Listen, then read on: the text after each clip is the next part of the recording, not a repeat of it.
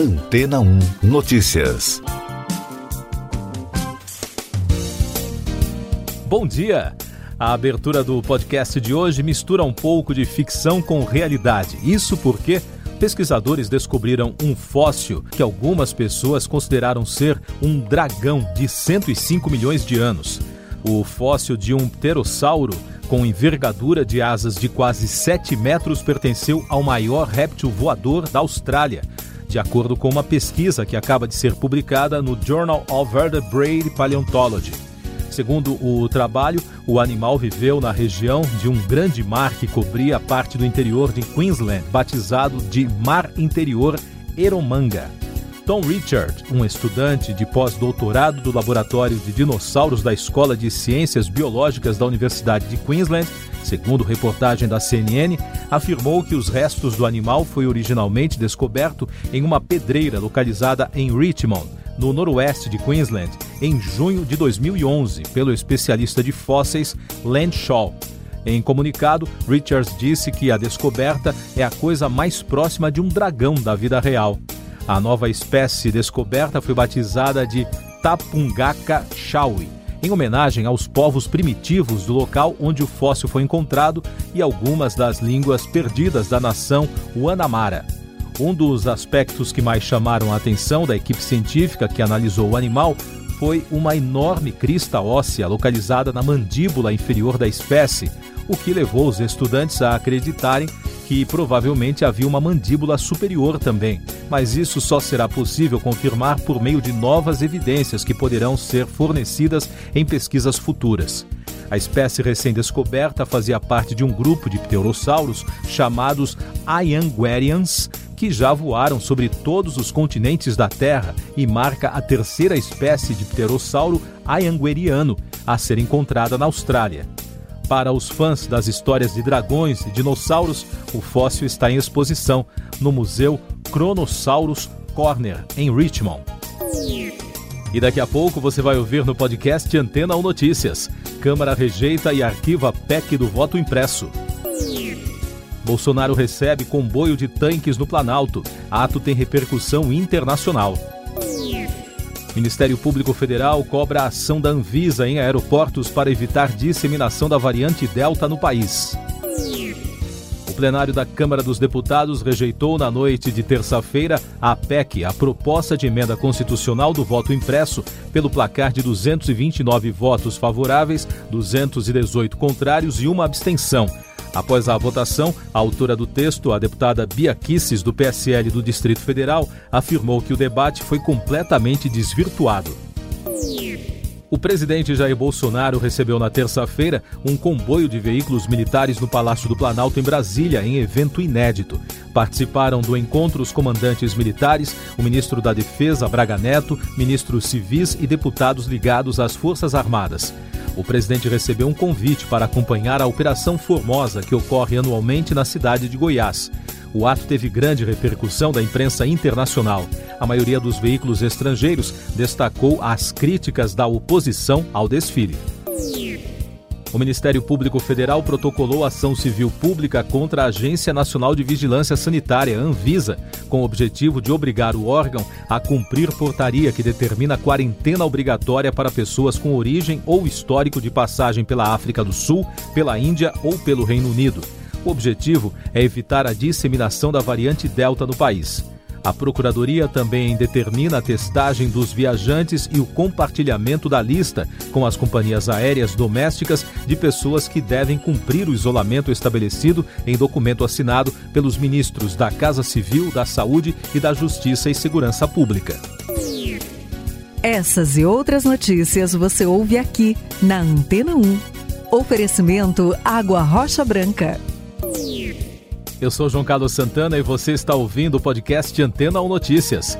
O país registrou na terça-feira 1.183 mortes por Covid-19 e soma agora 564.890 óbitos desde o início da pandemia.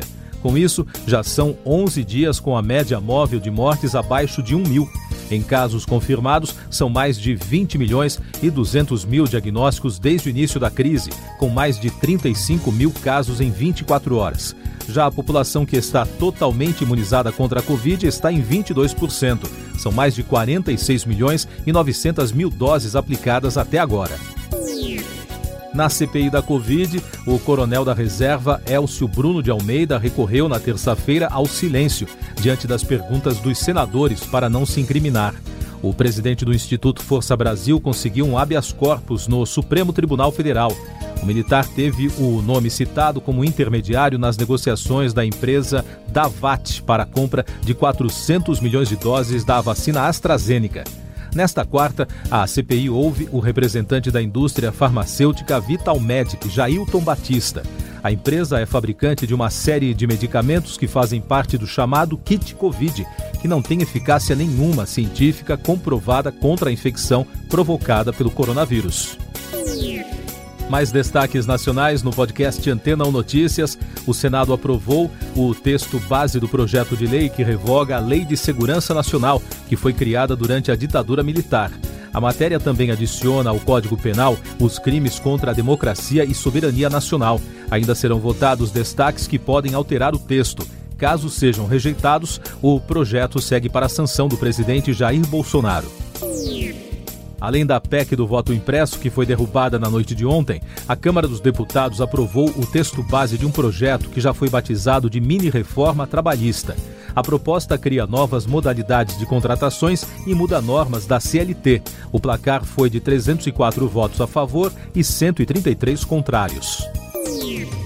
O senador José Serra, do PSDB de São Paulo, vai se licenciar do cargo por quatro meses para tratamento médico, após ser diagnosticado com doença de Parkinson em estágio inicial.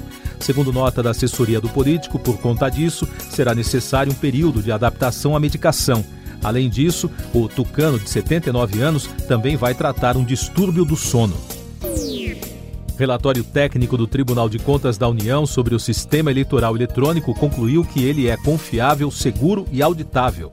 De acordo com o Congresso em Foco, o documento descreve os procedimentos que garantem a integridade do processo em vigor há mais de duas décadas no Brasil. Destaques internacionais. Em Nova York, o governador do estado, Andrew Cuomo, renunciou em meio a denúncias de assédio sexual. O político fez um pronunciamento ao vivo em que negou qualquer intenção sexual nas suas condutas, mas assumiu a responsabilidade. Cuomo é acusado de assédio e conduta imprópria por 11 mulheres. Com a saída dele, pela primeira vez nos mais de 233 anos de história do estado de Nova York, uma mulher assumirá o cargo de governadora. Depois de uma transição de 14 dias, Cat Oshiel, de 62 anos, ficará no posto até o fim de 2022. A vice-governadora democrata se destacou no meio político justamente pelo combate à violência sexual nas universidades do estado. Nas terras britânicas, o príncipe Andrew foi processado por abuso sexual de menor de idade no caso Jeffrey Epstein, pivô do escândalo que cometeu suicídio em uma prisão de Manhattan, nos Estados Unidos, em 2019. O segundo filho da rainha Elizabeth II é acusado de ter abusado de uma jovem de 17 anos por meio de uma rede de tráfico sexual de Epstein entre 2000 e 2002. Os destaques da economia: o Senado dos Estados Unidos aprovou na terça-feira o mega plano de investimento em infraestruturas de 1 trilhão e 200 bilhões de dólares promovido pelo governo Joe Biden. Agora, só falta a votação final na Câmara Baixa para que o democrata anuncie a vitória política. Após meses de negociações, o pacote recebeu apoio de vários republicanos, algo muito raro um hacker roubou 611 milhões de dólares do protocolo Poly Network na terça-feira e ainda deixou algumas mensagens na blockchain do Ethereum. A ação criminosa foi considerada o maior desfalque de um projeto de finança descentralizada da história. O sistema foi criado por uma aliança entre as equipes da Neo Ontology e Social. No Brasil, enquanto a situação climática vai se agravando, fica cada vez mais evidente a relação entre o meio ambiente e a economia. Isso porque o IPCA, o índice que indica a inflação oficial do país, acelerou a alta para 0,96% em julho, em comparação com junho, de acordo com o IBGE. O índice foi pressionado principalmente pela alta nas contas de energia elétrica devido aos efeitos da seca. No acumulado de 12 meses, a inflação chegou a 8,99%. É a mais alta desde 2016. E por falar em seca, por causa da estiagem e da geada no inverno, o café deve ficar de 35 a 40% mais caro nos supermercados até o fim de setembro. Segundo a ABIC, a Associação Brasileira da Indústria de Café, o aumento provocado pela quebra da safra é o maior registrado há mais de 25 anos. A Febraban, a Federação Brasileira dos Bancos, alerta os correntistas para os cuidados necessários que devem ser tomados durante o lançamento da segunda fase do Open Banking, que prevê o compartilhamento de dados entre instituições. A operação entra em vigor na sexta-feira, dia 13, quando golpistas se aproveitam da data para disseminar vírus, entre outros ataques cibernéticos. A pandemia no mundo. O número de casos de coronavírus na China registrou um novo recorde na terça-feira, sete meses após a detecção de um foco de contágios em um centro de testes. A imprensa estatal classificou o atual surto como o mais grave desde que o vírus surgiu em 2019 em Wuhan. A variante Delta se tornou um grande desafio ao governo de Pequim. O Reino Unido registrou 146 novas mortes provocadas pelo coronavírus. Foi o maior total diário de óbitos desde 12 de março, enquanto o número de novos casos caiu para 23.510. Na semana passada, as infecções deram um salto de 7% em relação à semana anterior e o maior total acumulado em sete dias este mês. Destaques da música: a cantora Beyoncé disse que está gravando novas músicas em entrevista a Harper's Bazaar. Segundo a estrela pop, ela está no estúdio há cerca de um ano e meio. Na última edição do Grammy, a americana ganhou quatro prêmios e se tornou a mulher que mais levou a premiação na história, com 28 troféus no total. A cantora Demi Lovato e o astro Justin Bieber são as primeiras atrações confirmadas para a próxima edição do Rock in Rio 2022. Os artistas serão as atrações do dia pop. Os noticiários do cinema e da televisão também foram movimentados na terça-feira. O ator australiano Hugh Jackman descartou a possibilidade de um possível retorno ao universo dos filmes da Marvel como Wolverine. Em entrevista ao Screen Rant, o artista respondeu a uma pergunta de um fã. Ele afirmou ser grato por ter interpretado o personagem, mas ressaltou que isso é passado em sua vida. Os atores norte-americanos Jennifer Aniston e David Schwimmer que viveram o casal Rachel e Ross da série Friends entre 1994 e 2004 estão namorando. De acordo com informação divulgada em primeira mão pela revista Closer, o relacionamento teria começado após o episódio comemorativo de 25 anos da série que reuniu o elenco original em abril deste ano. Você confere agora os últimos destaques do podcast Antena ou Notícias, edição desta quarta-feira, 11 de agosto. 42 pessoas morreram, incluindo 17 civis e 25 militares, nos incêndios que começaram na segunda-feira e estão destruindo a região norte da Argélia. As autoridades locais disseram que o fogo seria de origem criminosa. A situação se agravou devido à onda de calor que atinge o país. E o ministro das Relações Exteriores de Israel, Yair Lapid, desembarcou no Marrocos nesta quarta-feira. É a primeira visita oficial dele ao país sete meses depois da normalização das relações entre Rabat e o Estado hebreu, informou o gabinete do político. Siga nossos podcasts em antena1.com.br. Este foi o resumo das notícias que foram ao ar hoje na Antena 1.